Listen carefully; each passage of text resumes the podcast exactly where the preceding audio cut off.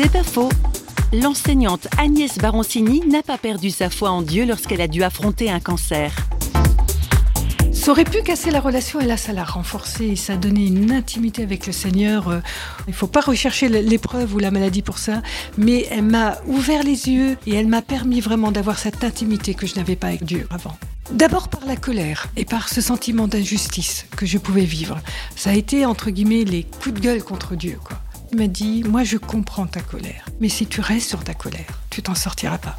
Et la deuxième chose qu'il m'a dite, je serai avec toi pendant toute la maladie. Et là je dis, d'accord, je te fais confiance. Quand nous sommes faibles, c'est là que nous devenons forts. Et c'est quelque chose que j'ai vécu. Cette force et cette volonté d'aller en avant, cette force de garder les yeux tournés sur lui, la force de voir un avenir.